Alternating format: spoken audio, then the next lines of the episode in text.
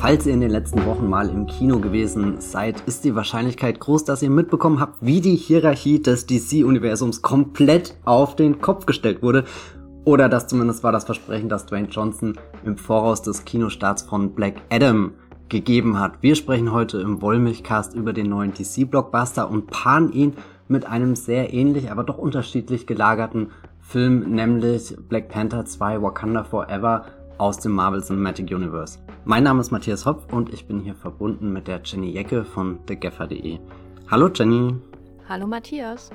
Hast du dir diese beiden Filme im Kino angeschaut und wie sieht gerade die Hierarchie im DC-Universum für dich aus? Die Hierarchie im DC-Universum sieht so aus, dass Sturmkolesera hoffentlich gerade ganz unten ist und auf dem Weg äh, zur Tür, zum Ausgang, zur Freiheit. Okay, ja, ich wollte gerade sagen, Moment, äh, hat Jenny gerade sich gewünscht, dass schon Cholera ganz unten ist, aber der, der Nachklapp äh, hat es noch gerettet, weil eigentlich sind hier zwei Regisseure am Werk, von denen wir zumindest einzelne Filme definitiv schätzen, wenn nicht sogar ihr ganzes schaffen, aber so viel vorweg schon mal, minimale Spoiler, Black Panther und Black Adam haben uns eher enttäuscht zurückgelassen, aber darüber geht es jetzt in diesem Podcast. Vielleicht jetzt auch noch wirklich eine Spoilerwarnung. Wir werden auf inhaltliche Details eingehen. Wir werden auch explizit über die Post-Credit-Szenen sprechen, weil es ja auch spannend ist, wie sich diese beiden Filme in ihren größeren Filmuniversen bewegen, was sie da für die Vergangenheit, für die Gegenwart, für die Zukunft bedeuten. All das erfahrt ihr in dieser Ausgabe des Wollmilchcasts. Viel Spaß beim Zuhören.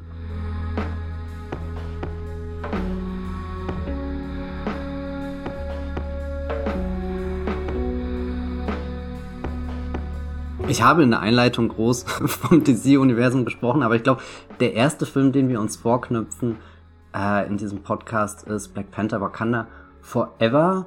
Und der hat ja auch ein bisschen das Problem, ja, dass eine Hierarchie im MCU existiert hat, die jetzt nicht mehr da ist, Jenny. Vor, vor welchem großen Problem oder welcher großen Herausforderung steht und Ryan Kugler mit der Fortsetzung, die auf den ersten Blick eigentlich wie so ein, natürlich kommt da eine Fortsetzung, wenn der erste Teil über eine Milliarde Dollar eingespielt hat und zum popkulturellen Phänomen geworden ist. Ja, also das ist äh, natürlich eine sehr tragische Geschichte, die den Hintergrund von Wakanda Forever bildet, nämlich der Tod des nominellen Black Panthers, der Tod von Chadwick Boseman 2020 an den Folgen einer Krebserkrankung. Da waren quasi die die Pläne für Black Panther 2 schon äh, in Arbeit. Man hatte eine Vision dieses Films und alles. Und ich wollte gerade sagen, musste umgestürzt werden, aber eigentlich muss ja gar nichts. Ich glaube, das ist so ein bisschen das Grundproblem, über das man eigentlich gar nicht mehr so nachdenkt, wenn man sich die aktuelle Marvel-Maschinerie, aber auch im Größeren die Hollywood-Maschinerie anschaut, ist, man denkt so, dieser Film muss jetzt geändert werden, aber eigentlich muss dieser Film gar nicht gemacht werden, theoretisch. Ne? Auf, es gibt zwei Wege, die man einschlagen kann, ganz grobe, abstrakte Wege. Der Hauptdarsteller stirbt und man beendet die Geschichte oder der Hauptdarsteller stirbt und man überlegt sich, wie kann man diese Geschichte trotzdem weitererzählen. Weil bei Black Panther war es ja, soweit ich weiß, nicht so wie zum Beispiel bei Fast and Furious 7, wo einer der beiden Hauptdarsteller, Paul Walker, während der Dreharbeiten verstorben ist. Also da war man schon tief in der Produktion dieses Films und das merkt man dem Film selbst dann auch an, wie quasi der, der reale Walker immer mehr aus dem Film verschwindet und der digitale Walker ihn ersetzt und seine Brüder als Bodydouble und so weiter und so fort bis hin zu diesem erzählerischen Abschied dann am Ende am Strand und wenn sie in den Sonnenuntergang fahren, die beiden. Das ist ja bei Black Panther 2 nicht so gewesen. Wie, wie sah das denn bei dir aus? Hast du, weißt du noch, was dein erster Instinkt war? Also nach der, sag ich mal, nachdem man erstmal diese furchtbare Nachricht verarbeitet hat, dass äh, dieser noch junge Mensch äh, gestorben ist. Aber so, so rein pragmatisch gesehen, was war dein erster Instinkt, wie, wie es jetzt hier weitergehen sollte mit dieser Reihe? Also ich war auch überrascht, dass diese eine Option, die du gerade aufgezeigt hast, dass die nie wirklich öffentlich groß zur Debatte stand, den ganzen Film abzusagen, sondern ich erinnere mich an unfassbar viele Berichte, die sich darüber gestritten haben mit, wird er denn jetzt digital nachgestellt, wird er ähm, neu besetzt oder können sie die Fortsetzung ohne die Hauptfigur drehen? Und ich glaube, das kam halt auch gerade in dieser Zeit von, gut, der Fast and Furious Film war jetzt schon ein bisschen länger her, aber es gab ja dann mit äh, Star Wars 9 ähm, 2019 auch nochmal einen großen Film, wo hier Carrie Fisher mehr oder weniger digital beziehungsweise durch Archivaufnahmen nachträglich nach ihrem Tod ähm, noch eingefügt wurde. Aber da war es halt auch keine tragende Rolle. Sie hat da so zwei, drei Schlüsselszenen in dem Film bekommen, damit sich auch das Franchise irgendwie von der wichtigen Prinzessin Leia-Figur verabschieden kann, während ich weiß nicht, ich habe den ersten Black Panther Film gesehen und der besteht ja schon zu sehr viel Prozent aus Chadwick Boseman. Also man könnte sogar sagen, also er stemmt wirklich alles bis hin zur hässlichen CGI-Wüste am Ende. Das funktioniert halt, weil, weil er einer sogar der stärksten Leading Man im ganzen MCU-Franchise vermutlich ist oder war.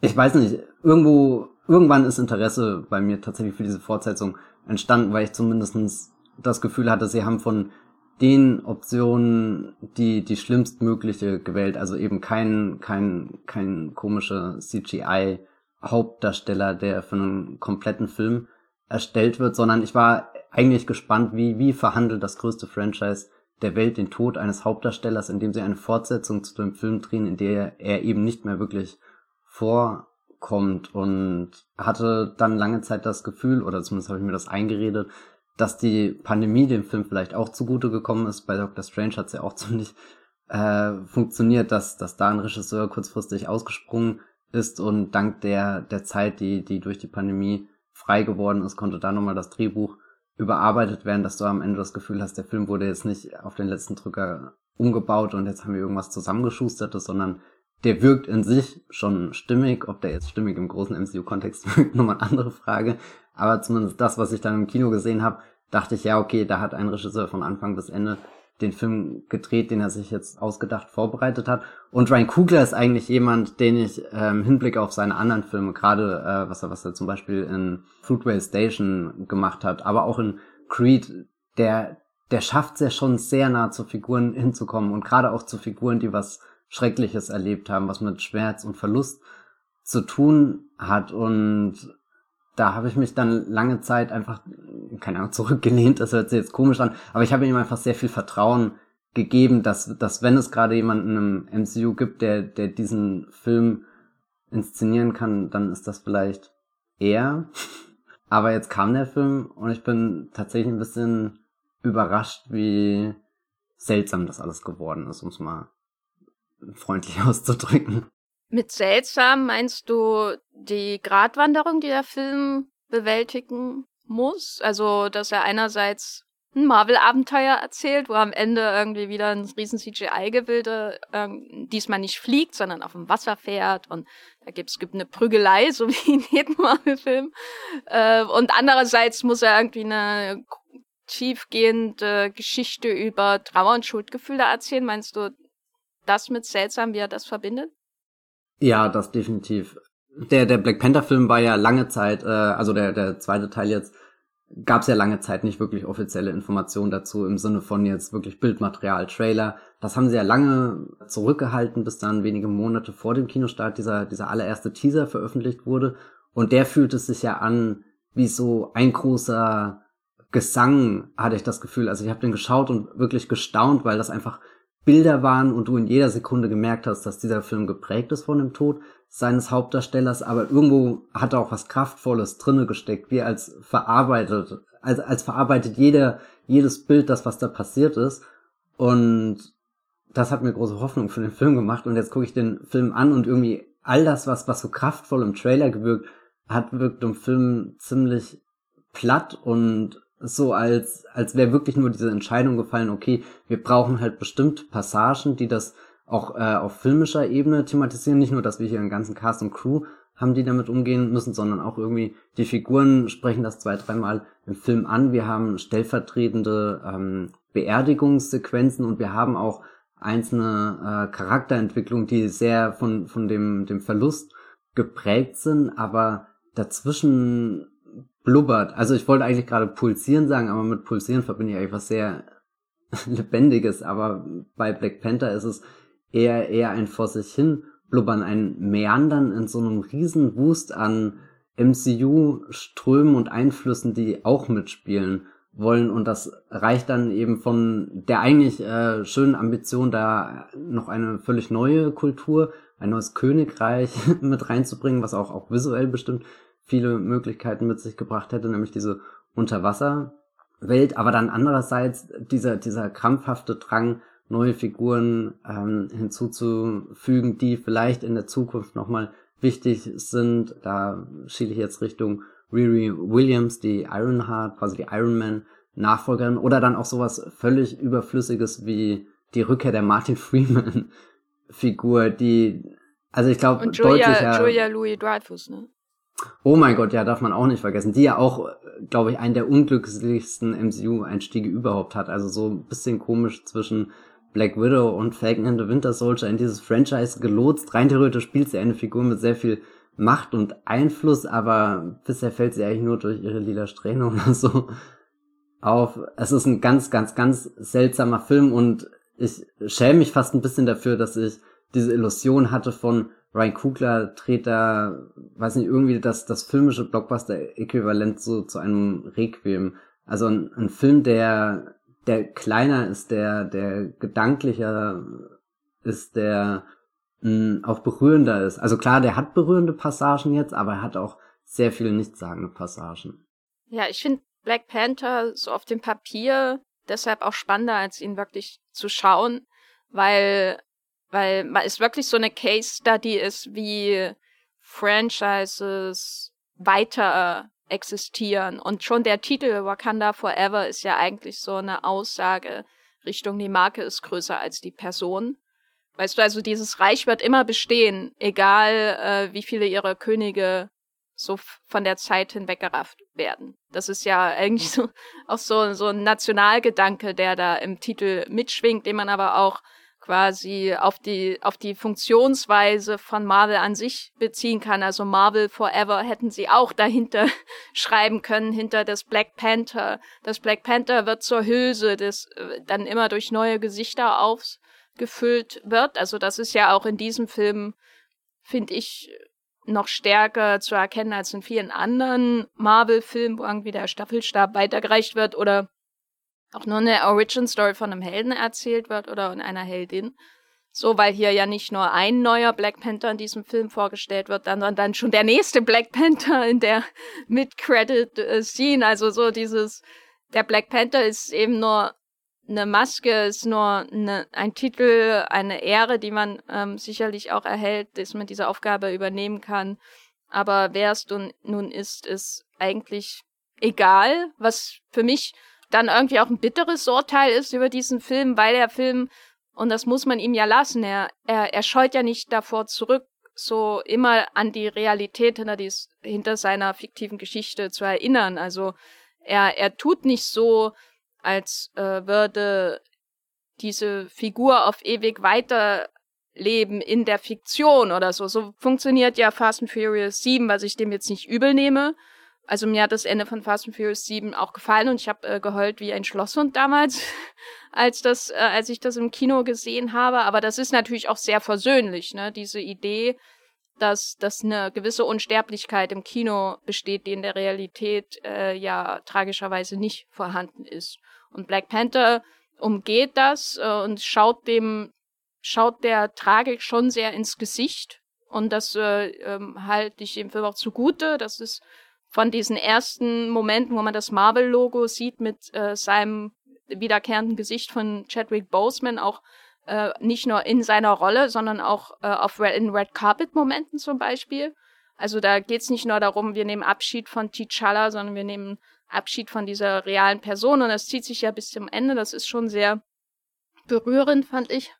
Aber der ganze Rest ist wirklich, also vor allem wenn du so eingeleitet wirst, auch mit diesem Logo, das ja dann quasi nach dem Prolog äh, den Einstieg bildet und erzählt so ein bisschen auch, was passiert jetzt eigentlich in diesem Film, auch eine Abschiednahme. Und dann hat man einen Film, der so runtergezogen wird von expositionellem Dialog, auch gerade von Shuri, die ja die neue Heldin wird, die aber leider Wissenschaftlerin ist und die viel zu viel redet. Und alle reden zu viel in diesem Film über Dinge, die mich nicht interessieren, außer wenn Neymar irgendwie seine Backstory erzählt.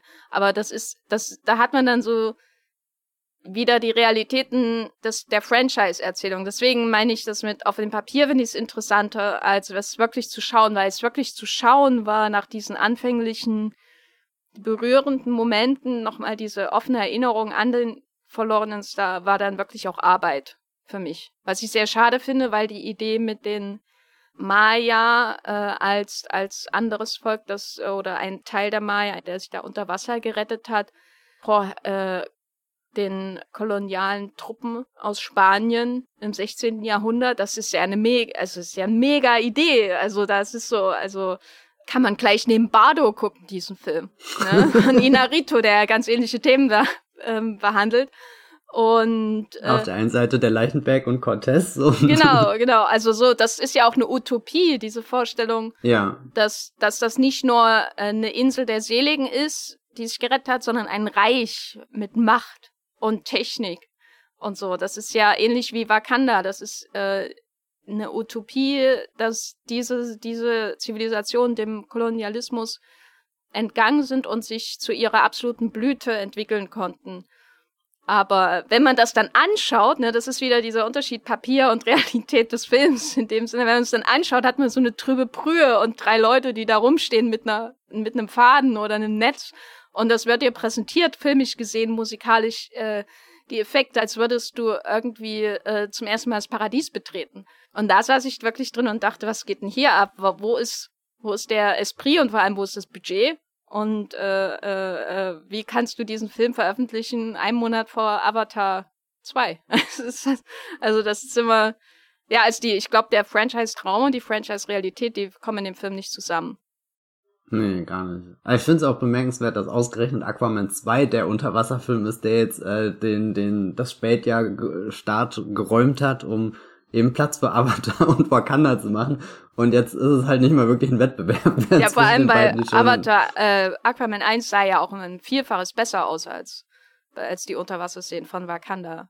Da, da, das definitiv. Also du kannst eigentlich, es ist völlig verantwortungslos als Studiochef sowas wie die Unterwasserwelten von vier Jahren nach Aquaman so sowas durchzuwinken und zu sagen, ja, wird schon. Weil nee, es wird gar nicht. Es ist äh, auch für Brian Kugler. Also ich meine, der erste Black Panther Film krankt ja auch schon an so ein paar typischen ästhetischen Problemen, die das äh, Marvel Cinematic Universe seit vielen, vielen Jahren begleiten. Stichpunkt grüne Wiese, hallo? ähm, Eigentlich sind grüne Wiesen sowas Schönes und Friedliches und Ruhiges. Oder nicht, nicht wenn du Gutes. da Laub wegfegen hm. musst, was ich vorhin gemacht habe. Das ist ein absoluter Albtraum. Ja, hier Transparenz im Wollmilchcast. Jenny kommt gerade von der größten Arbeit des Jahres, habe ich ja. das Gefühl. äh, Laub wegfegen auf einem Sportplatz, ähm, anstrengender als jedes Hollywood-Drehbuch, würde ich sagen, zu schreiben. Äh, ja, aber was hältst du denn von Shuri, die ja quasi den Black Panther Mantle äh, dann äh, übernimmt, also diese Rolle dann auch übernimmt, diese Aufgabe äh, und auch die Ära erhält, also äh, wie ein äh, CGI-Gummiwesen durch die Gegend zu springen? Ich mochte Shuri im ersten Black Panther Film eigentlich sehr, weil sie da so eine coole Nebenrolle hat, die, die in den Film reincrasht und ja, weiß nicht, sich wenig aus dem macht, was außenrum passiert. Äh, es ist dann natürlich irgendwie ein bisschen awkward, wenn man die letzten Jahre Letitia Wright, die Schauspielerin, verfolgt hat, die unter anderem durch ihre Anti-Vax-Kommentare aufgefallen ist. Allerdings bin ich aus dem Film rausgegangen und hatte auch das Gefühl, dass ähnlich wie Chadwick Boseman im ersten Teil ein äh, sehr ähm, stabiler Träger des Ganzen ist, dass, dass sie diese Rolle schon überraschend gut erfüllt dafür, dass es nicht wirklich so vorgesehen war in der ersten Version dieses Films oder in dem ersten Gedanken, der existiert hat, als die Fortsetzung durchgewunken wurde, konnte ja auch noch kein großer Film vorher vorbereiten. Sie tauchte dann zwar noch hier in Avengers Endgame und Infinity War auf, beziehungsweise umgedreht erst in Infinity War, dann in Endgame, aber das waren jetzt beides keine Filme, wo irgendein Kreativer sich gedacht hat, okay, hier schreiben wir bestimmte Shuri-Szenen, die sie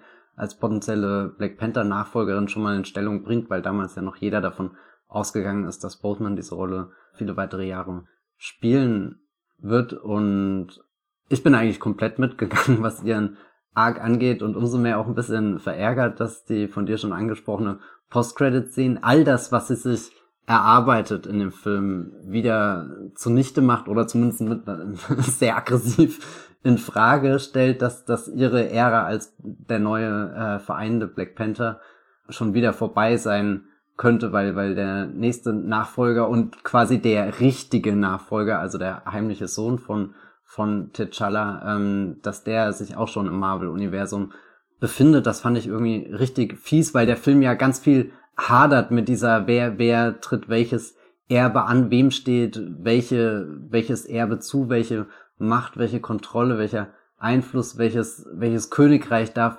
existieren, welches Königreich darf überhaupt von wem wissen und so. Also da, da stellt der Film ja vermutlich auch wieder, äh, wie du es vorhin auch gesagt hast, in der Theorie mehr interessante Fragen, als er sie dann im Film selbst äh, diskutiert und beantwortet, aber zumindestens hat sie eine, eine Reise als Protagonistin, die, die, die nicht einfach ist. Also unter den, den Heldinnenwerdungen oder Heldenwerdungen im MCU stolpert sie schon über viele Steine und wird auch auf manche Pfade geschickt, wo man sich eigentlich fragt, da, da ist gerade schon sehr viel bei dir durcheinander geraten, dass du die und die Absicht jetzt äh, so krampfhaft verfolgst, dass du nicht diesen Schritt zurücktreten kannst. Aber da kann sich der Film eben zugute machen, dass, dass die Menschen in Wakanda so verunsichert sind, weil eben das eine wichtige stärkende Symbol verschwunden ist. Also, also beides ist weg. Sowohl der Mensch, der, der dieses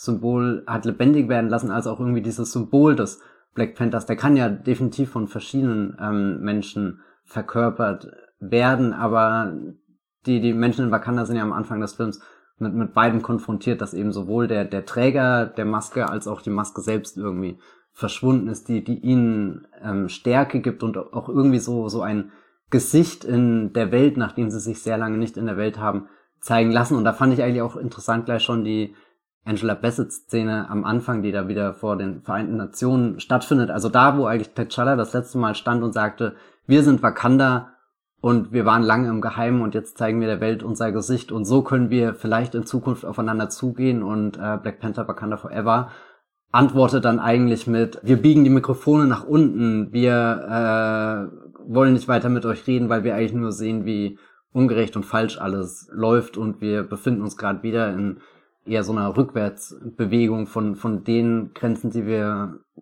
davor langsam aufgebrochen haben. Und aus, aus weiß nicht, dieser, dieser schmerzlichen Erfahrung und dann auch der fehlenden Kraft noch den, den nächsten Schritt weiterzugehen, eben weil man gerade so, so einen Verlust einstecken musste, entstehen ja in Black Panther sehr viele Missverständnisse und, und eben all diese, diese ähm, Anfeindungen werden wieder aggressiver.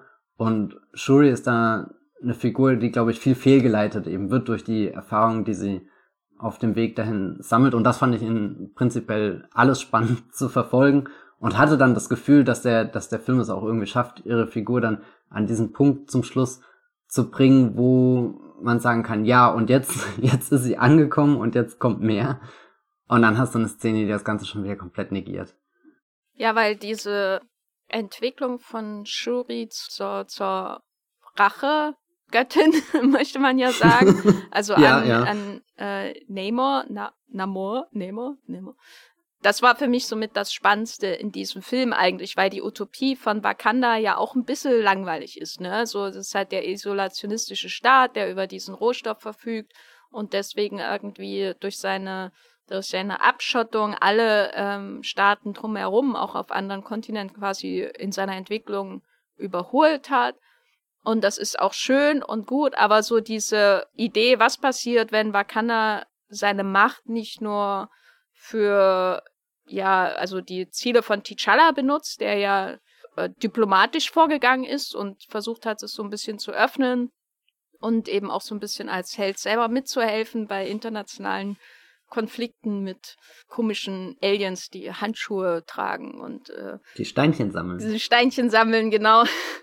ähm, sondern was passiert, wenn Wakanda in einen Krieg verwickelt wird mit einem anderen Land? Das ist ja die, die Idee dieses Films. Und äh, wenn die, die hehren Ziele mit der Realpolitik kollidieren.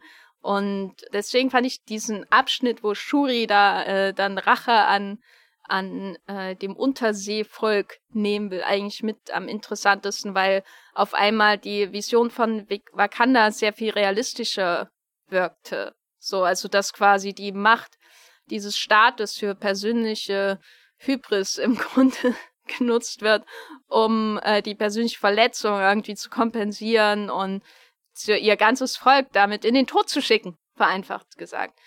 Und das passiert ja auch, aber so wie es dann umgesetzt wird, hat man drei Leute auf dem Schiff, die sich prügeln.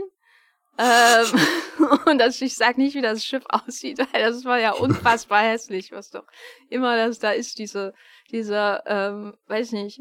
Und äh, äh, dann gibt's eben die persönliche Eingebung und alles ist wieder gut und es wird irgendwie nicht weitergedacht. Nicht, dass ich will, dass Wakanda im Krieg untergeht oder so, aber äh, das waren so Ansätze von Hinterfragung, wie würde eigentlich dieser Staat wirklich funktionieren, wenn wenn er mit, mit der Außenwelt umgehen muss. Ich glaube, das ist auch wieder sowas, was eine Idee toll ist, aber wenn du dann das Spektakel anschaust, wie es auch gemacht wird und ihren Konflikt da oder ihre persönliche Szene, die sie hat mit Namor da am Strand, da ist man sehr von den Schauspielern abhängig, sage ich mal. Das, und die beiden machen das schon sehr gut. Also ich würde sagen, der Film ist hervorragend gecastet, so größtenteils. Aber die visuelle Erzählung kommt da auch nicht mit, finde ich, mit den Themen, die verhandelt werden.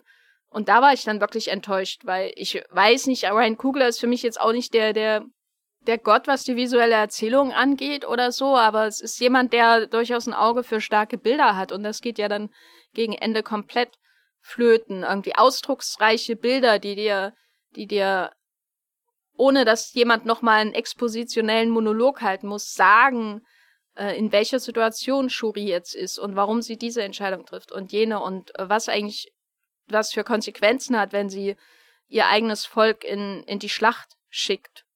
Und so. Ich meine, ja, sie wurden angegriffen, aber trotzdem ist es ja auch eine Eskalation, die von ihr mit abhängt, die da passiert. Äh, da kommt der Film visuell nicht mit. Das ist dann alles sehr flach und langweilig, was da passiert. Das ist wahrscheinlich meine, meine größte Enttäuschung des Films. Ich glaube, den Umgang mit Boseman, das machen sie schon sehr sehr gut und nicht zu effizient, würde ich sagen. Es ist nicht so, dass man das Gefühl hat, es wird komplett abgefertigt oder so, sonst alles immer noch sehr sensibel. Aber wenn man sich überlegt, dass man diese zwei, zwei utopischen Gesellschaftsvisionen hat, die da aufeinander clashen, zwei und also die elementaren Unterschiede zwischen diesen Gesellschaften, wo sie existieren, die Kräfte und alles, und dann hat man Leute, die sich auf einem CGI-Boot prügeln das ist für mich so die Essenz von Marvel eigentlich, was da passiert. Vom MCU, nicht ein Marvel-Film, aber vom MCU.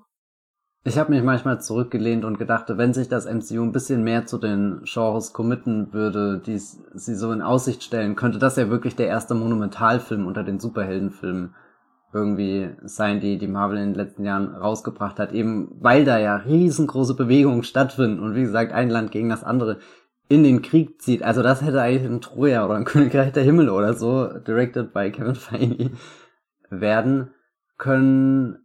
Zum Beispiel, es ist gerade auch ziemlich bitter für Black äh, Panther Wakanda Forever, dass, dass äh, nebenbei hier äh, The Woman King im Kino läuft. Glaube ich, der ähnlich äh, starke Frauenfiguren hat. Oder das ist mir eher aufgefallen, dass viele jetzt betont haben, äh, Black Panther Wakanda ist hier der, der erste große Blockbuster, der nur von äh, schwarzen Frauen angeführt wird. Und ich dachte mir, Moment, das ist der Kinostart von The Woman King, ist wirklich noch kein halbes Jahr äh, her. Der läuft sogar noch im Kino. Ihr könnt ihn eigentlich parallel schauen und, und weiß nicht, in, da steckt in beiden Filmen steckt für mich sehr viel Ähnliches drinne. Also auch die, die Annäherung an äh, Kulturen, an Traditionen, an Ideologien, an eben auch an, an Ge äh, Konflikte, die, die eskalieren, weil, weil eben die, die schmerzlichen Erfahrungen der Figuren im Vordergrund stehen und man bestimmte Fehler nicht mehr machen will, aber deswegen im Endeffekt genau die gleichen Fehler trotzdem wieder tut und so. Also schon, schon eigentlich verblüffend, wie, wie ähnlich sich die Filme sind, aber bei, bei The Woman King merkst du die, die Größe der Bewegung, die dahinter steht, während bei Black Panther 2 hatte ich am Ende wirklich Mühe noch überhaupt diese, also wirklich dieser, dieser lustlos reingesetzte Koloss von Schiff, der da irgendwie in diesem Ozean rumtuckert, der, ja, da, da hat der Film für mich keine Kraft mehr gehabt, ob, obwohl ja eigentlich gerade in dem Moment alles auf dem Spiel steht und vielleicht das, das eine Volk äh, für immer untergeht, aber ja, vermutlich, wie du es gesagt hast, ist da ähm, die, die visuelle Stärke sehr erschöpft von. Ich will auch gar nicht sagen, dass es nur ein Kugler ist. Es ist, es ist wirklich ein zutiefst strukturelles Problem dieses Ja, Franchise. ich finde, das ist so ein Finale, wo man so diese Pre-This äh, äh, Geschichten sehr stark merkt. Also diese Idee, dass man, dass da, da ist ja ein riesen quasi Konglomerat an Abteilungen, die da mitarbeiten, die visionieren, wie diese Action-Szenen, aber also vor allem auch die effektgeladenen Szenen aussehen und so. Und da so wirkt das ja. Also wirkt, so ist es ja auch bei Shang-Chi zum Beispiel, dass man äh, bei diesen bodenständigen Sequenzen in irgendeinem Bus zum Beispiel, dass das auf einmal viel besser wirkt als alles, was man an Action in irgendeinem Marvel-Film gesehen hat. Und dann, wenn aber die Effekte ins Spiel kommen, da hat man immer das Gefühl, da geben die, die Regisseure äh, oder die, vielleicht auch die Action-Choreografen, ich weiß nicht, die geben das Zepter aus der Hand. Und dann wirkt alles wie einerlei. Ähm, aber du hast ein wichtiges Wort gesagt, und zwar monumental. Mhm. Und das gibt mir die perfekte Überleitung zu unserem zweiten Film, der ja wirklich äh, wie ein Monumentalfilm beginnt. Und zwar rede ich natürlich von Black Adam, der tausende Jahre in die Geschichte zurückspringt, auch in einem expositionellen äh, Monolog am Anfang, der mich sehr stark an den Anfang von Die Mumie erinnert hat, mhm, über den wir mhm. hier im Rahmen unserer Blockbuster-Reihe gesprochen haben, wo erzählt wird, wie die Vorgeschichte von Black Adam vermeintlicherweise aussah. Äh, und dann springen wir in die Gegenwart und ich versuche mich gerade ernsthaft an den Film zu erinnern, den ich letzte Woche gesehen habe. Und dann ist Black Adam da, gespielt von Dwayne Johnson und die Hierarchie des DC-Universum ist nicht mehr wie es war, wie sie war, äh, was er ja ungefähr zwei Jahre lang in jedem Instagram-Post neben einem Whisky-Emoji geschrieben hat ich habe viel zu viel mitbekommen von Dwayne Johnsons Instagram. Folgst du ihm persönlich privat oder nur äh, ich, über, ich, über ich folge den ihm nur, Feed? ich folge fast keinem Celebrity mit meinem privaten Account, glücklicherweise aber für die Arbeit jeden Morgen habe ich geschaut, wie viel Whisky-Emojis hat er denn diesmal unter sein Sunday Cheat Meal gepostet, der Drain. Aber das ist ein anderes Thema für einen anderen Podcast. Jedenfalls ist das der große Einstieg von Black Adam, von Dwayne Johnson als Black Adam in das DC-Universum und der Dwayne hat seine Filmkarriere zwar mit einem Franchise begonnen, also nämlich den Mumie-Film, aber seitdem ist er ja schon sehr selbstständig. Ne? Er ist ja eher der, der kommt und es dann rettet und dann vielleicht so, so an sich reißt, aber oft sowas nimmt, was schon besteht. Also Fast and Furious bestand schon vorher, Baywatch bestand schon vorher und da hat es ja nicht funktioniert die Reise zum Mittelpunkt von was weiß ich, gab es vorher schon einen Film mit Brandon Fraser und so. Und in den letzten Jahren hat er sich auch eigene Dinge aufgebaut. San Andreas, wer erinnert sich nicht gerne an dieses Meisterwerk? Und Skyscraper und ich Rampage und so. Und jetzt kommt er aber in was rein, wo die Ansprüche, glaube ich, anders sind. Weil das DC-Universum ist ja viel, viel loser. Ne? Es ist nicht so wie Baywatch, wo man sagt, wenn du einen Baywatch-Film machst, dann ziehst du eine rote Badehose an und rennst am Strand lang, sondern das DC-Universum aktuell im Kino ist alles zwischen Joker, Birds of Prey und The Batman und äh, The Suicide Squad, also alle möglichen Emotionen, Genres, Subgenres und so weiter. Und da soll er sich jetzt was aussuchen und was machen. Was hat der Dwayne sich ausgesucht? Was ist Black Adam für ein DC-Film, wenn du ihn so einordnest zwischen den anderen? Es ist wirklich ein verblüffend langweiliger DC-Film. Also gerade im Vergleich zu denen, die du gerade aufgezählt äh, hast. Eigentlich befindet sich ja, ähm, ich meine, vielleicht so, so für den ganz groben Kontext, DC hat ja vor wenigen Wochen zwei neue Chefs bekommen, nämlich James Gunn, der Regisseur hinter eben des Suicide Squad und den Guardians-Film bei Marvel zum Beispiel und äh, Produzent Peter Safran. Die sind jetzt sowas wie die Architekten. Also der Kevin Feige von äh, Marvel hat jetzt DC, diese zwei Personen besetzt, die das Franchise endlich ordnen sollen, nachdem es in den letzten Jahren regelmäßig umgebaut, neu ausgerichtet wurde. Und zuletzt hatte ich eigentlich das Gefühl, DC ist in einem schönen Einklang in seinem Chaos angekommen. Eben, wir haben den Joker, wir haben The Batman, wir haben sowas wie The Suicide Squad und dazwischen kommen noch so Filme wie Wonder Woman und Aquaman, die an halt das von Zack Snyder damals in die Wege geleitete DCU noch erinnern, die da einzelne Bestandteile rüberbringen, zum Beispiel das äh, tolle Casting in den meisten Fällen und deswegen war ich gar nicht so heiß auf jetzt eine Neuordnung, eine, eine Umstellung der Hierarchie. Konnte mir aber auch gut vorstellen, dass in diesem Reigen an DC-Filmen, die gerade existieren, die tonal und genre-technisch unterschiedlich aufgestellt sind, die auch teils wirklich, glaube ich, unterschiedliche Zielgruppen ansprechen, dass da halt jetzt noch ein weiteres Element in, in dieser Franchise-Breite äh, der, der Black Adam-Film von Dwayne Johnson ist und in meinem Kopf existiert auch meinetwegen eine Trilogie und vielleicht taucht er auch mal irgendwie in einem Crossover auf oder John Cena macht sich in der zweiten Staffel von Peacemaker darüber lustig, dass die Hierarchie eben nicht umgestellt wurde.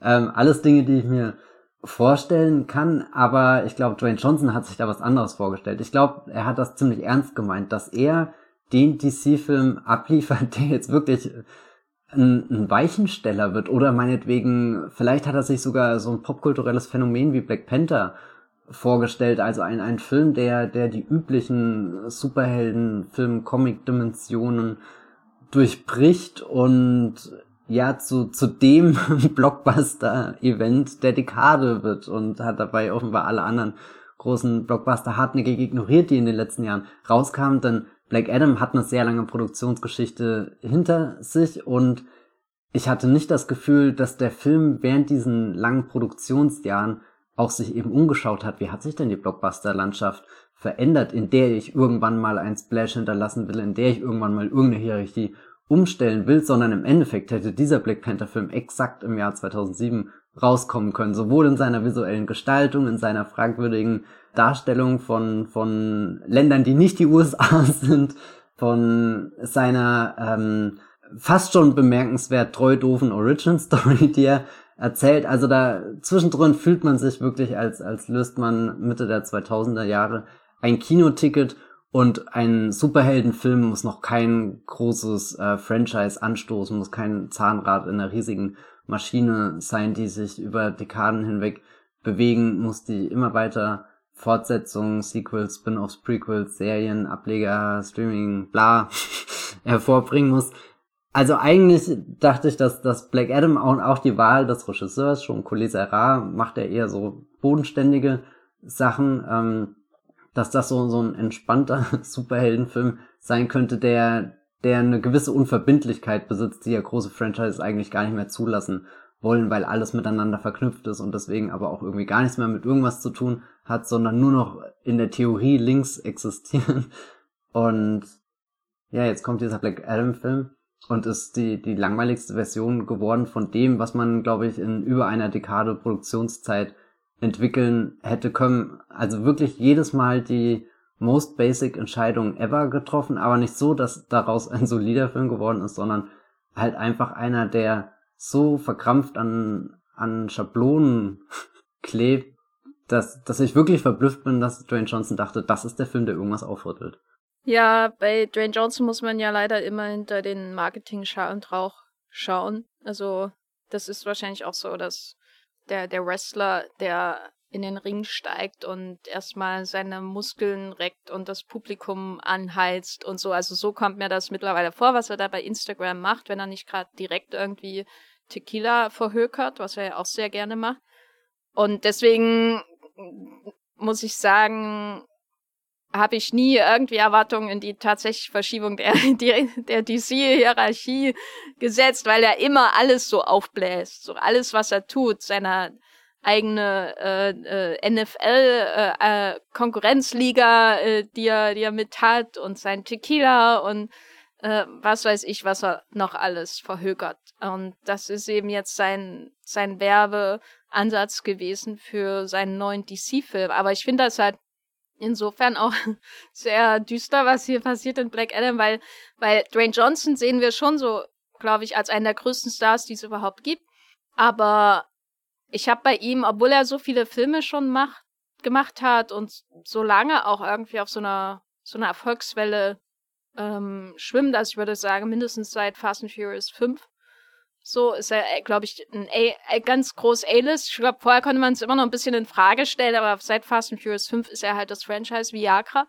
So, ähm, Endlich fällt dieses Wort. Ja, und obwohl, obwohl man ihn so sieht, ist bei ihm immer irgendwie auch das Fragezeichen, wie sehr er wirklich ein, wirklich Filme trägt und ein Filmstar ist. Also zumindest bei mir, weil, weil seine Filme, die nur auf ihn aufbauen, nicht unbedingt so wirken, als wäre er Franchise Viagra, ne? Also, ich meine, freut sich irgendjemand auf San Andreas 2, Skyscraper 2, Rampage 2, Rampage vielleicht, aber die anderen nicht unbedingt. So, also der, er macht diese absolut nichtssagenden Filme und die sind erfolgreich, aber wenn da kommt, kommt wirklich ein Sequel? Also ich glaube, San Andreas machen sie wirklich, aber freut sich da irgendjemand? Ist da wirklich irgendwas da? So, was danach schreit? Deswegen frage ich mich immer, wie sehr er wirklich Filmstar ist, ohne den chinesischen Markt insbesondere. Und das äh, schlägt jetzt bei Black Adam richtig ein, dass der fehlt. Der Film ist ja nicht so erfolgreich, wie sie erhofft haben, kann man ja schon mal sagen. Und ich finde, Black Adam ist wirklich so eine Probe, weil, weil dieses, ich komme irgendwo rein und gehe da ans Steuer, das ist eine Sache. Und ich glaube, bei, bei Fast and Furious hat es sehr gut funktioniert. Er fügt sich da ein in ein Erfolgsmodell, das bereits sehr, sehr gut geölt läuft und fährt dann irgendwann links äh, in die Abbiegung zu Hobson Shaw. Aber wo ist Hobson Shaw 2? Ne, kann man auch fragen. Und äh, Black Adam ist was ganz anderes. Black Adam ist, du allein bist dafür verantwortlich, dass irgendjemand noch einen Black Adam-Film sehen will. Und das geht ja, ist ja hier eine Vollkatastrophe. Also was hier passiert. Ich bin wirklich, ich glaube, der Film ist nicht so schlimm, aber ich bin wirklich hart mit ihm ins Gericht gegangen, weil ich ein Jom Collet Serra-Fan bin. Und ich war, alles, was in diesem Film passiert, ist für mich eine Vollkatastrophe. Deswegen, also schlimmer noch als, als also es wahrscheinlich verdient, aber ist ja egal. Zum, ich finde es auch wichtig, dass, dass wir irgendwie sagen, der Film hätte so 2007 oder so kommen können, weil 2006 300 ins Kino kam und dieser Film wirkt so, als hätte Dwayne Johnson gern einen Zack Snyder-Film gemacht, ohne die Probleme eines durchsetzungsfähigen äh, Auteurs wie Zack Snyder zu haben.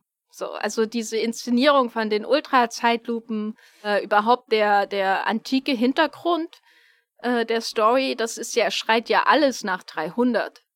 Ich liebe Jean Collet Serras andere Filme größtenteils, von Orphan über seine Liam Neeson-Filme, aber er ist nicht Zack Snyder. Zum Glück. Sonst wollte ich ja seine anderen Filme nicht lieben. Also das wirkt wie so ein wie so ein Patchwork an Dinge, wo man schon mal gesehen hat, die sind erfolgreich, die werden da zusammengesetzt, aber eine Vision ist nicht da und der Star selbst, den fehlt es, finde ich, an Mut, ähm, sich mal selbst in Frage zu stellen. Also diese ganze diese ganzen düsteren Schwarz-Weiß-Bilder, die er bei Insta über Monate hinweg gepostet hat vom Set, ne, die sind ja jetzt einfach nur noch lächerlich, weil damals so, der Anti-Held, der tötet auch Menschen, und dann schaust du dir einen Film an, der ist so ein bisschen stolz, das auch zeigt, dass er am Anfang halt äh, 100 Leute platt macht. Aber am Ende ist es wieder die 0815 Dwayne Johnson-Rolle schlechthin. Und dass es auch so inszeniert ist. Wie, also ich habe manchmal das Gefühl, Dwayne Johnson ist wie wie das MCU, wenn er in einen Film reinkommt. Er macht das ästhetisch platt. Und ich höre lieber auf zu ranten. ich könnte, glaube ich, jetzt noch 20 Minuten weiter meinen Frust ablassen über das, was hier mit John Collet Serra passiert, der ein wirklich fähiger, fähiger Regisseur ist. Aber der wird hier so auf diesen CGI-Match da irgendwie, oder der muss hier so viel mit CGI-Match arbeiten und, und das sieht auch ganz gut aus teilweise, finde ich.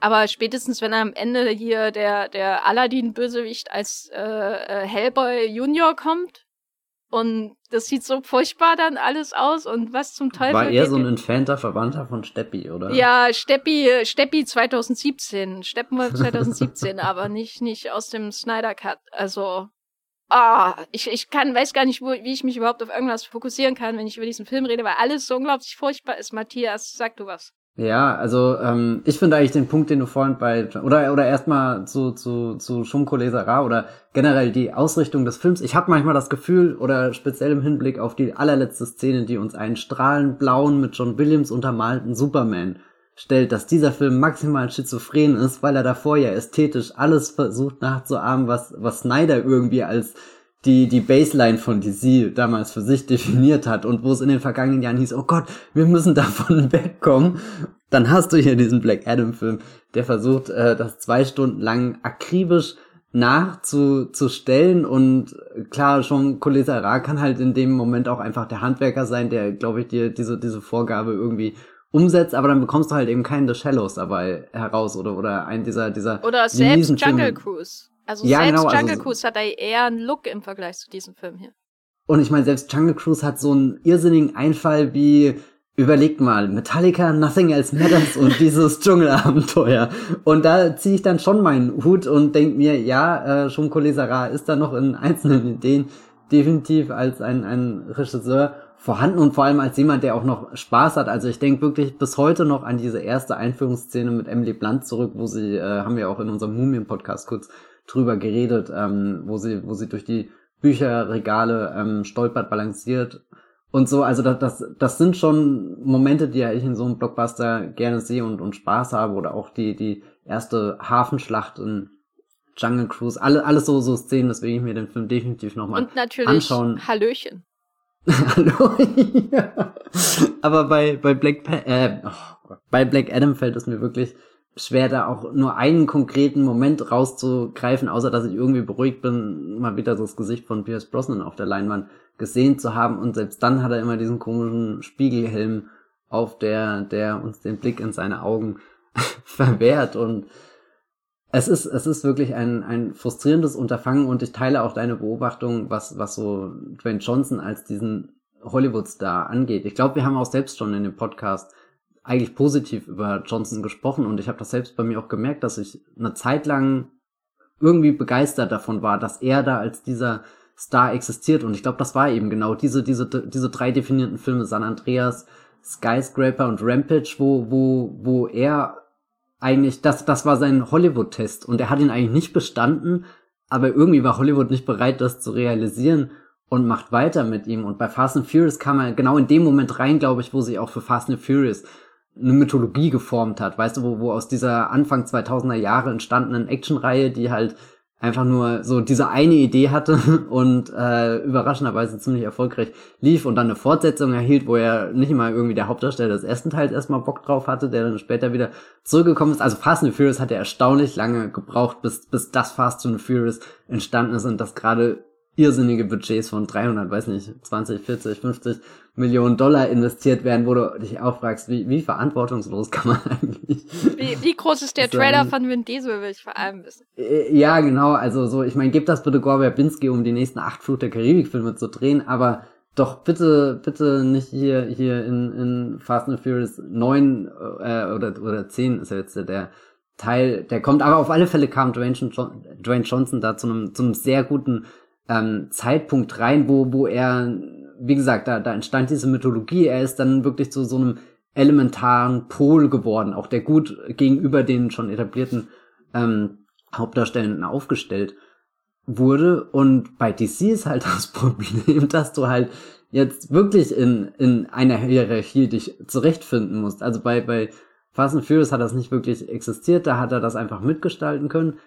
Und jetzt habe ich das Gefühl, er ist halt nicht mehr auf die erste äh, Sprosse der Leiter hoch geklettert, um überhaupt da oben anzuklopfen und, und ähnlich wie bei Black Panther holt er sich auch irgendwie mit großem Eigenengagement den, den, den, den Henry Cavill Superman zurück, ohne zu realisieren, dass das ihn auch nach seinen zwei Stunden Origin Story Superheldenwerdung völlig in die Irrelevanz katapultiert. Also das fand ich ähm, bemerkenswert, weil eigentlich sich die, die, die heißen Momente der Black Adam Promo-Phase gar nicht mal mehr so sehr um dieses Hierarchie-Umstellen ähm, gedreht haben, sondern dieses Ich habe euch Superman zurückgebracht, aber der ganzen Welt ist es völlig egal, wer ihn zurückgebracht hat. Alle wollen einfach nur Henry Cavill sehen und sorry, Dwayne Johnson. Jetzt hast du vielleicht dein größtes Star-Vehikel, was du aktuell noch hast, das nicht Fringe, äh, Fast and Furious ist, hast du irgendwie selbst ein bisschen begraben. Also das finde ich sogar einer der, der raren Momente, wo, wo Dwayne Johnson seine Ich bin der Macher Fähigkeiten völlig viel kalkuliert eingesetzt hat und, und sich da versucht hat, als der, nicht als der DC-Umsteller, sondern als der Ich bringe euch eine DC-Legacy-Figur Retter zu inszenieren. Und das geht ja völlig nach hinten los, weil auch kein Mensch den Black Adam vs. Superman-Film, glaube ich, erwartet. Vor allem nicht nachdem DC so im Hinter Grund die ganze Zeit mal in Aussicht gestellt hat, naja, eigentlich ist ja Shazam so der Gegenpart. Und die bitterste Niederlage ist ja jetzt auch, wenn du Shazam und Black Adam gegenüberstellst am Box Office, der eine, der für ein schmales Budget von 80 Millionen produziert wurde und stabil gelaufen ist. Und der andere, der weiß nicht, 200 Millionen Dollar verschlungen hat und jetzt halt auch nur gerade so die Shazam-Zahlen hinkriegt, das ist halt absolut deprimierend. Und dann hast du irgendwie Anfang des Jahres Robert Pattinson's The Batman, der auf ziemlich starke, weiß nicht, 750 Millionen Dollar gekommen ist, also jetzt schon über das Doppelte hat, was, was Black, äh, was Black Adam nach seinen drei, dreieinhalb Wochen hat und, und vor allem jetzt in, in, in Black Adam Konkurrenz wird dieser Film ja nichts mehr reißen, auch wenn so Dwayne Johnson Filme zugesprochen wird, dass die einen ziemlich langen Atem an den Kinokassen haben, aber es, also ich glaube so die, dieses Dwayne Johnson als der, der Superstar, der Blockbuster-Name, der Mensch, der noch Leute ins Kino lockt, muss nach dem Jahr definitiv überdacht werden. Ja, also ich glaube erst, äh, der ist da, dem, dem China am meisten schadet, der Wegfall von China als Filmmarkt. Ich glaube, es gibt kein Franchise, dem das so schadet wie das äh, Dwayne Johnsons äh, Box Office Garantien schadet, dass, dass China ähm, seit der Covid-19-Pandemie quasi, aber auch darüber hinaus, glaube ich, erstmal komplett wegfällt. Also es gab ja sowieso schon Anzeichen, dass, dass sie weniger Hollywood-Filme reinlassen, bevor das alles passiert ist. Und bei Dwayne Johnson hatte ich immer das Gefühl, dass er ein bisschen wie das Transformers-Franchise ist oder so. Also, dass egal was die Kritik sagt, das läuft immer in China geil und deswegen halten sich die Filme so. Und dann macht man eben noch einen Film, während das in in, in dem Domestic Market, also in den USA, dann diminishing returns sind. Also es wird immer weniger von Film zu Film. Äh, und äh, ja, es ist so ein bisschen frühe 2010er das Modell noch, ne? Ist ja also so wie, weiß nicht, Ninja Turtles oder so.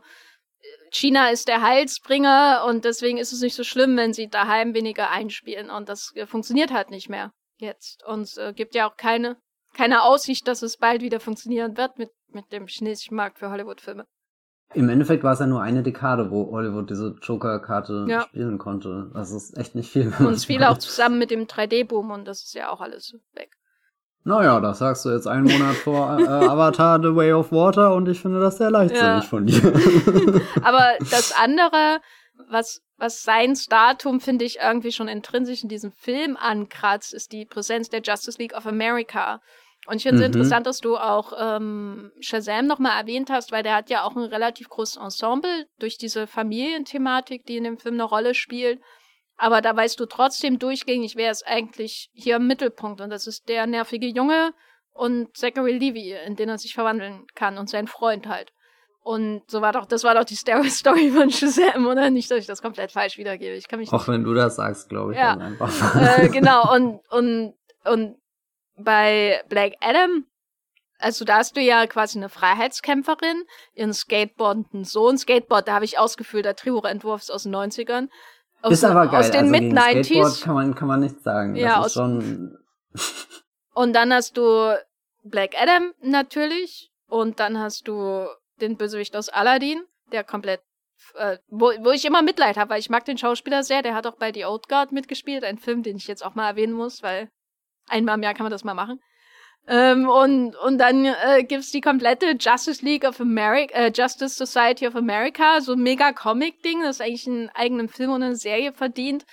Ähm, und ich habe das Gefühl, der Film kommt in diesen Modus wieder von dem originalen Justice League-Film oder von diesem frühen DCU-Film, auch Su äh, ähm, Suicide Squad von nicht James Gunn, sondern David Ayer wo äh, ganz, ganz viel Arbeit geleistet werden muss, um mögliche Spin-offs vorzubereiten. Man eigentlich gar keine Zeit hat, diese ganzen Figuren logisch zusammenzubringen, dass man sie mal kennenlernt oder so. Also das war, das war wirklich für mich so das Schockierendste. Ich dachte, ich gehe jetzt in einen Dwayne Johnson Film und das ist ein Riesenstar, der lässt doch sowieso niemanden neben sich, wenn es nicht gerade Emily Blunt ist oder so. Und dann schaue ich den Film und habe das Gefühl, niemand hat Vertrauen in Dwayne Johnson in diesem Film. Schon bevor er gemacht wird, nämlich schon in der Phase des Drehbuchs, weil man muss ja noch die sieben anderen Figuren alle einführen, von denen drei dann vielleicht eine, eine Serie bekommen könnten oder so. Also ich, das kapiere ich nicht.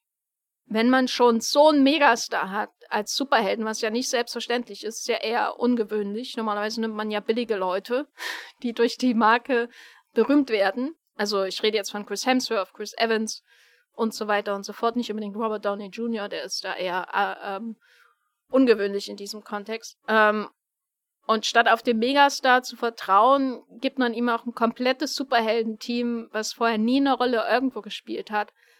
Da saß ich manchmal in Black Adam und dachte, ich bin in einer Zeitmaschine zurück ins Jahr ähm, 2012. Und das war bitter. Und noch bitterer war, wie furchtbar der Film aussieht, wie wenig Interesse er an seinen kolonialen Themen hat hm? äh, die ihn natürlich mit Black Panther verbinden, weil es hier ja auch immer darum geht, dieses, dieses fiktive Land, in dem er spielt. Da kommen immer Leute von außen rein und äh, drücken da ihre, ihre äh, Politik und ihr System auf und ihre Macht und unterdrücken. Und das ist aber alles auch nur so, weiß nicht, ich habe mal einmal einen Twitter-Thread gelesen oder so, dieses Niveau des Drehbuchs. Ähm, da ist Black Panther 2, glaube ich, ein bisschen stärker, diese, in diesem Teil. Und also ich saß da und dachte, ist das überhaupt ein DC-Film? Es fühlt sich nicht an wie ein DC-Film. Es fühlt sich an wie ein Vanity Project von Dwayne Johnson, das zusätzlich noch DC-Aufgaben erfüllen musste. Am liebsten mag ich, glaube ich, den Film einfach als äh, poetischen Zirkelschluss, dass das nach dem Mumie und das Opening hier von Black Adam, dass da irgendwo eine Cinematic Parallel entsteht. Aber ja, nee, im Endeffekt hast du gerade auch schon sehr viele Punkte gesagt, der ganze koloniale Subtext. Habe ich wieder auf dem Gefühl, da liest du Justice Society of America und alles ergibt Sinn, da kommt diese fremde Gruppe einfach in das Land hinein und denkt, sie kann dafür Ordnung sorgen und dann siehst du, wie es im Film umgesetzt wird und sie spielen halt auch das gleiche Gedankenspiel dreimal hintereinander in ähnlich gelagerten Action-Szenen durch, die halt damit enden, dass wieder irgendwelche Gebäude in so einem äh, glühend bräunlich-gelben äh, Farbspektrum zerstört werden. Und ich habe mich oft an so diese diese Krieg gegen den Terrorfilme aus den 2000er Jahren auch erinnert gefühlt. Und selbst sowas wie wie äh, Black Hawk Down und und Body of Lies oder so von von Ridley Scott sind da definitiv besser in Erinnerung als äh, was auch immer Black Panther äh oh, wir, wir hätten die beiden nicht zusammen in einem Podcast tun sollen. Das das äh, killt mich hier. Äh, was was Black Adam dazu zu sagen hat. Und ähm,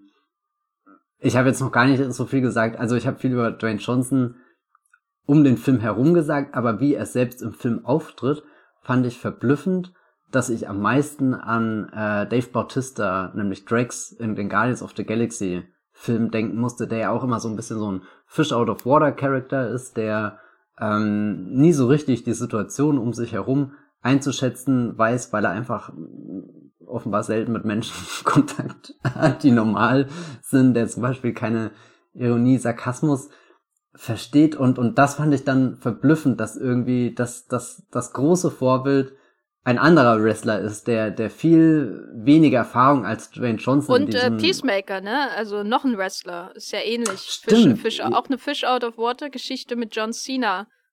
Ja, James, James Gunn hat das bessere Fable dafür. James Gunn sollte vielleicht mal mit Dwayne Johnson zusammenarbeiten, aber ich glaube, das geht nicht gut aus. Da liegt einer am Ende blutend auf dem Boden. Und ich befürchte, es ist Gunn, obwohl es eigentlich Dwayne Johnson sein sollte. Oh, war ja. Nee, hoffentlich passiert gar nichts davon. Aber ja, weiß nicht. Und, und, und Bautista könnte ja, also wie gesagt, der ging auch durch diese Wrestling-Schule, aber wie Bautista seine Karriere angeht, finde ich viel interessanter, weil, weil der irgendwie, also so, der, der ordnet sich nicht über. Weißt du, Dwayne Johnson ist erstmal Dwayne Johnson und dann kommt der Rest. Und Bautista sagt halt erstmal, okay, ich bin hier, ich habe diesen Körper, ich habe ähm, schon die Tendenz dieser Art äh, von von von physischer Präsenz und und und äh, weiß nicht schauspielerischer Präsenz in einem Film zu bringen, aber dann kommt halt sowas raus wie er zieht in Blade Runner 2049 die Brille ab und ich schrei Oscar. Oder es kommt sowas raus wie, wie halt sein, sein Mega Drax in, in Guardians of the Galaxy, wo, wo, wo ich mir manchmal denke, Wahnsinn, wie kann man denn so gutes komödiantisches Timing in so einen Film reinbringen, wo ich, wo ich mich manchmal wegschieß, wie daneben seine Figur gerade einfach auftritt. Also du siehst schon, wie begeistert ich darüber rede, dieser, dieser Drax macht irgendwas mit mir. Auch wenn es auf dem, auf, dem, auf dem Blatt wahrscheinlich eine sehr, sehr, sehr sehr klare Idee ist, die hinter der Figur steckt und, und der ganzen schauspielerischen Interpretation, aber ich wünschte, ich könnte einen so einen Moment aus Black Adam rausziehen, um, um so über Johnson zu reden, weil dann hätte der Film wenigstens irgendwas, an das ich mich da festhalten kann und nicht halt dieses Gefühl dieser cringy Johnson One-Man-Show zuzuschauen, die, die halt gar nichts umstellt an Hierarchie. Ich will die umgestellte Hierarchie endlich sehen. Äh, flache Hierarchien, das ist mein, mein Thema. ähm, das ist ja auch ein Film mit flachen Hierarchien. Ne? Du denkst, der, der Drain kommt und setzt sich da auf den Thron, literally, äh, dann auch im Film. Äh, aber eigentlich ist es ein Film, wo, wo dann der Justice Society of America ähnliche Rolle äh, zugewiesen, eine ähnliche Rolle zugewiesen wird und es gibt da gar keinen König diesen, dieses Films. Und äh, ich weiß nicht, ob es ob es dem Film geholfen hätte, wenn die Justice Society einfach nicht dabei gewesen wäre. Weil ich glaube, die Figur von Black Adam an sich, die ist so schon äh, so runtergehobelt, um, um auf das Image von Johnson quasi zu passen, dass da bloß keine Ecke rüber tritt und einen Schatten wirft, der nicht hingehört. Also das muss so eine Schablone sein, die da so stark bearbeitet wird, dass es wirklich eins zu eins mit seinem Image irgendwie übereintrifft, dass das es wahrscheinlich besser ist, noch andere Figuren zu haben, die Leben haben, weil Atom Smasher und wie sie alle heißen, die finde ich jetzt nicht wahnsinnig interessant, aber das sind welche, die schweben nicht einfach nur die ganze Zeit rum und prügeln oder so. Also die Figur von Black Adam an sich ist ja völlig uninteressant in diesem Film. Und das Interessanteste wird äh, in einem expositionellen Flashback irgendwie kurz vor Ende gesagt. Das ist das Interessantste. Und selbst da ist sie wieder nur eigentlich eine Heldenfigur. Also wenig Ambivalenzen. Also das, was Black Panther ja interessant macht, so was, was Shuri angeht, es wird ja hier ähm, ausgehebelt. Es wird immer vorgegeben, der ist ein düsterer Typ, der tötet einfach Leute, aber es ist ja nicht so, dass wirklich jemand von ihm getötet wird, der es nicht verdient oder so, sondern alles eher so. Es ist nicht gut, Menschen zu töten, weil man kann sie auch noch foltern, um Informationen aus ihnen rauszubekommen. das ist so die Moral von der Geschichte von Black Adam. Der perfekte Sirius Dark 30 Nachfolger. Genau. also für mich noch eine größere Enttäuschung auf jeden Fall als Black Panther, weil ich nach Jungle Cruise zumindest minimale Hoffnung hatte, dass Jean Collet Serra äh, die Dampfwalze, die ästhetische Dampfwalze Dwayne Jones so ein bisschen auffällt. Aber nee, das ist, hier wurde alles platt gemacht, was interessant sein könnte an einem Collet Serra-Film. Und ich denke, das liegt auch am Thema. Ich glaube nicht, dass die größte Stärke von Collet Serra als Regisseur der Umgang mit Effekten ist oder so, also äh, visuelle Effekte. Sondern ich glaube, die größte Stärke von ihm ist, wenn jemanden jemand anders ins Gesicht schlägt auf engstem Raum. So, und davon gibt's hier zu wenig, würde ich sagen. Deswegen war ich von Black Adam viel, viel mehr enttäuscht als von Black Panther, der mir relativ schnuppe ist als MCU-Film, aber immerhin ein paar interessante Ansätze hat. Und das ist eigentlich mein Fazit zu den beiden Filmen. Und bitte, James Cameron, du bist meine letzte Hoffnung. Rette uns. Äh, Matthias, was ist dein Fazit zu diesen beiden großen, sehr unterschiedlichen und auch erstaunlich ähnlichen Antikolonialismus-Blockbustern des Herbstes? Ich wünschte mir, sie würden dieses Prädikat verdienen, weil ich glaube, das könnte schon ein spannender, aufregender Blockbuster, äh, sein, das auf so einer großen Ebene mal zu verhandeln. Aber ja, äh, ich habe es ja im Endeffekt schon in der Einleitung vorweggenommen. Ich bin aus beiden Filmen enttäuscht rausgegangen. Bei Black Panther hat's wehgetan, weil ich auch einfach nicht damit gerechnet habe, dass der, dass der Film so seltsam, egal, äh, meandernd, schwer, lang, träge werden kann. Ähm, ich höre mir aber in letzter Zeit wieder ein bisschen mehr äh, von äh, Ludwig Göranssons Soundtrack an, auch zum ersten Teil. Und das ist zumindest was, was, was, wo ich einfach glücklich bin. Das ist zwar auch im Film geht das ein bisschen unter, aber das sind ungewohnte Klänge im Marvel-Universum, also äh, gerne mehr davon. Da, da hat die Lorne Belf bei äh, Black Adam nicht sehr, sehr markante musikalische Sachen beigesteuert und deswegen würde ich auch den, oder nicht nur deswegen, aber unter anderem deswegen den Black Adam schon als die größere Niederlage, also wirklich in sehr vielerlei Hinsicht als, als Niederlage darstellen. Ist auch ein bisschen faszinierend, das gerade alles zu beobachten, muss ich auch zugeben. Aber ich hätte auch gerne eigentlich die Erfolgsgeschichte Black Adam gesehen. Ich hätte gerne auch diesen, diesen einen Film gesehen, der jetzt, weiß nicht, so, so, dass das Mainstream-Blockbuster-Äquivalent zu, zu Joker halt wird. Also weißt du, wo, wo Joker halt definitiv gesagt hat, naja, wir sind was Besonderes, wir sprechen jetzt nicht das typische Comic-Publikum an. Hätte ich DC auch mal wieder so diesen, diesen klassischen Superhelden-Erfolg gegönnt, weil das hat ja jetzt auch teils pandemiebedingt mit Suicide Squad und äh, der Wonder Woman Fortsetzung gar nicht funktioniert.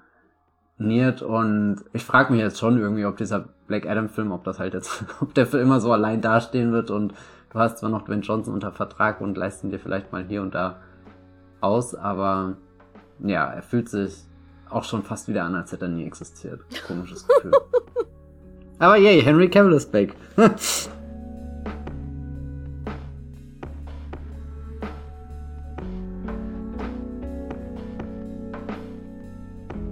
Was für ein vernichtendes Fazit hier von Matthias für Black Adam. ein Film, äh, der nur durch den Wollmilchcast eigentlich existiert, glaube ich weil wir darüber reden. Wenn, er, wenn wir nicht darüber reden würden, wäre dieser Film schon vom Erdenrund verschwunden. Zumindest in der Erinnerung der Menschheit. Ähm, das ist unsere Leistung hier im Wollmilchcast. Ich erwarte einen persönlichen Dankesbrief von Dwayne Johnson. Bitte ohne Whisky-Emoji. Matthias, wo bist du außerhalb dieses Podcasts zu finden, wenn du deinen persönlichen Antikolonialismus-Blockbuster als Treatment schon mal vorbereitest? Genau, äh, den, den schicke ich in Form eines äh, Skripts an Kathleen Kennedy, vielleicht Ende des Jahres. Drückt mir die Daumen, dass sie die E-Mail aufmacht und liest, weil ich sage euch, das könnte ein ziemlich guter Film werden. Ist Andor, äh, auch, ist Andor auch ein Antikolonialismus-Blockbuster, könnte man sagen. Auf jeden Fall Anti-Imperialismus. Blockbuster. Ja, zu, zumindest würde es weder Black Panther noch äh, Black Adam schaden, wenn sie ein bisschen von dem politischen Selbstbewusstsein von, von Tony Gilroys Autorenteam hätten und auch irgendwie der, der Versiertheit, diese Themen schlagfertig unterzubringen in, in eine größere Franchise-Geschichte. Aber ja, interessante, interessant eigentlich, dass das gerade parallel läuft, aber eben nicht im Kino, was auch schade ist. Egal. Ihr könnt mir noch auf Movieplot folgen, da schreibe ich ab und zu auch, unter anderem über Dwayne Johnson und Black Adam habe ich auch einen äh, Meinungstext geschrieben, wo ich glaube ich auch ein bisschen mehr auf, auf diese, diesen Dave Bautista-Vergleich eingegangen bin. Und ansonsten könnt ihr mir noch bei Twitter folgen, wer weiß wie lange, als Bibelbox mit 3e. Bist du, bist du auch noch da oder hast du schon, äh, bist du schon über die Reling gesprungen? Sagt man das? Ist das die Redewendung? Ich also ich nicht. lese gerade die äh, Aubrey Maturin Seefahrer-Romane von Patrick O'Brien und bisher ist da noch niemand über die Reling gesprungen. Verdammt. Aber äh, ich kann sagen, ich bin auch bei Twitter als Gafferlein findet ihr mich. Äh, ich habe mich gestern bei Mastodon angemeldet nach 30 Minuten, wo ich erstmal versucht habe, einen Server für mich zu finden. Und dann habe ich irgendwie Leute ge geguckt, ob irgendjemand da ist, den ich kenne, oder ob es mehr als einen Formel-1-Account gibt. Und gab es nicht. Dann habe ich Mastodon zugemacht und seitdem war ich auch nicht mehr drinne. Und ihr findet mich, und da ist ich auch Gafferlein, genau. Äh, und ihr findet mich aber auch bei Letterbox. Da könnt ihr einfach nach Jenny Jecke suchen. Da findet ihr die Filme, die ich bewertet habe. Und beim Mo Moviepilot schreibe ich natürlich auch. Ja, vielen Dank fürs Zuhören. vielen Dank fürs Zuhören und bis zum nächsten Mal. Tschüss. Bis dann. Ciao.